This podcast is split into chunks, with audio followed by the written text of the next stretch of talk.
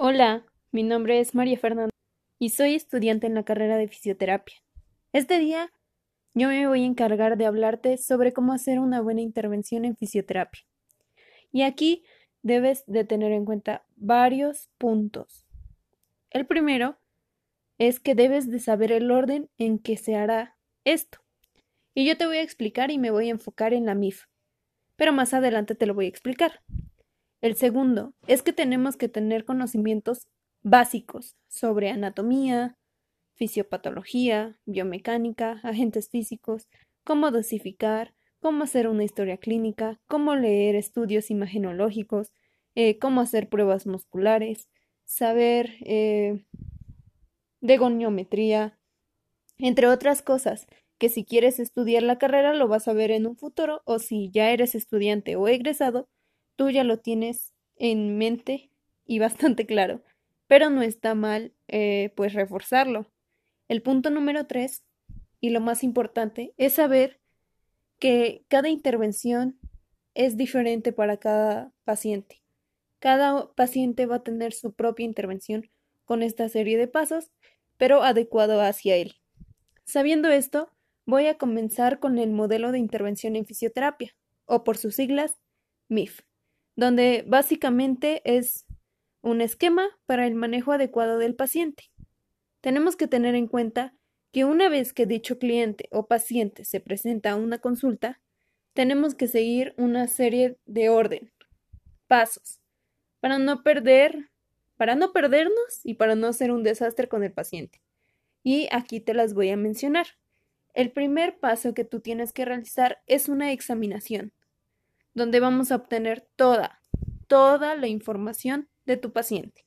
Su pasado, eh, su presente, sus casos de su familia relacionados a la patología de dicho paciente y la razón por la que está aquí con nosotros. Y esta examinación se divide en tres. La primera es una historia clínica, donde vamos a recabar datos de identificación, como el nombre del paciente, su edad, el sexo, la religión, su nacionalidad, dirección, el teléfono, su ocupación, su estado civil, puntos así. Ahora, en el punto número 2, de que se divide en una examinación, vamos a encontrar una anamnesis. Eh, en esta vamos a obtener el motivo de consulta del paciente. También vamos a, a recabar antecedentes heredofamiliares y antecedentes no familiares como por ejemplo, tengo un paciente que sufre de migraña, ah, dolores de cabeza, alergias. Ese tipo de puntos van en antecedentes no familiares. Ahora, en el punto número 2 es un examen por sistemas, es decir, si el paciente refiere que en ocasiones le falta el aire, es nuestro deber revisar su sistema respiratorio. O si el paciente le duele el corazón, pues vamos a, revisar el cardiovascular o tiene problemas en la digestión, pues el digestivo o el tegumentario.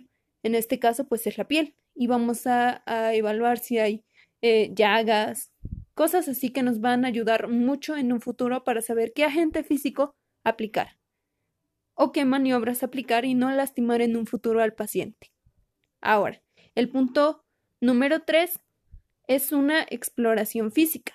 En esta vamos a aplicar pruebas y medidas específicas. Aquí vamos a inspeccionar heridas, si el paciente presenta un edema, eh, sus signos vitales, eh, palpar puntos gatillos en caso de que existan, sus cicatrices, cómo se encuentran, veremos eh, pues goniometría para ver sus rangos articulares, si el paciente viene con que no puede mover o hacer una extensión de brazo, pues nosotros vamos a ver en qué grado se encuentra y así podemos trabajar con él veremos su fuerza muscular.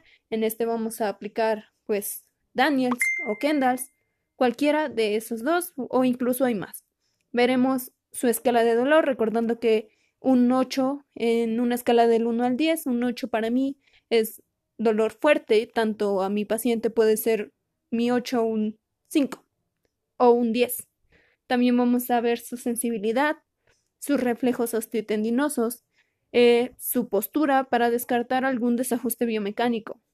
Y también vamos a analizar su marcha para, asegurar, para asegurarnos perdón, eh, si el paciente no sufre alguna marcha patológica. Sabiendo esto, podemos pasar al punto 2 de la MIF, que es una evaluación. Nosotros como oficios y nuestros conocimientos pondremos sobre la mesa todo lo recabado por nuestro análisis y haremos un juicio para crear un posible diagnóstico. Ojo, un posible diagnóstico. Y en esto tenemos que saber eh, sobre sintomatología, eh, otras patologías relacionadas a la patología que nosotros estamos pensando, eh, estudiar ya estudios imagenológicos y ver si otro especialista lo está viendo y hablar con él o ver qué es lo que él recomendó. Lo que nos va a llevar al punto número 3 de la MIF, que es el diagnóstico. Nosotros ya vamos a tener la patología, que es eh, un elemento o resultado del razonamiento de la evaluación después de que ya hemos estudiado todo, sus deficiencias del paciente, eh, las limitaciones que padece, los, sus factores positivos o negativos, y aquí nos vamos a guiar con la CIF, que nos va a apoyar a clasificar la patología del paciente. Ya merito acabamos. nos faltan tres puntos. Y uno de ellos es el pronóstico, donde está un plan de atención adecuado con objetivos claros, lo que queremos lograr con nuestro cliente o paciente. También en los objetivos debemos de poner los resultados que nosotros queremos obtener o lograr. Poner un tiempo en cada meta que nosotros vamos a platicar también con el paciente sobre qué es lo que él quiere y nosotros así también poner nuestras metas y tenemos que tener, ya lo mencioné, bastante claro el tiempo. También vamos a ver, pues, hablarlo con él básicamente. Ahora viene el penúltimo punto, que es nuestra intervención. Básicamente vamos a aplicar todo, todo, todos nuestros conocimientos para la mejora de calidad de vida del paciente. Vamos a intervenir con agentes físicos, masajes terapéuticos, estiraciones, movilizaciones, todo para asegurarnos que el paciente esté cómodo, hablar con él, eh, que debe de cumplir sus ejercicios en casa, hablar con familiares para que lo apoyen emocionalmente y físicamente. Aquí se ponen nuestros conocimientos para la mejora de él. Ahora, pues que ya se cumplió el tiempo para las metas que habíamos hablado en el pronóstico, tenemos que hacer una reevaluación, que es el último punto, eh, donde vamos a identificar un progreso, ver si nuestra intervención fue adecuada si las necesidades del paciente mejoraron y vamos a ver si hay que modificar un punto o pues ya dar de alta al paciente. Por lo regular se hace en una sesión 10, pero eso va dependiendo al paciente y su patología. Ok, por mi parte es todo. Espero que sí te apoye mi información. Quiero aclarar que mencioné lo básico, lo básico, lo básico, lo básico, para una intervención fisioterapéutica. Hay más hay muchísimo más. Y recordemos, y quiero que quede muy claro, que cada paciente es único y merece una intervención única. Me despido. Muchísimas gracias.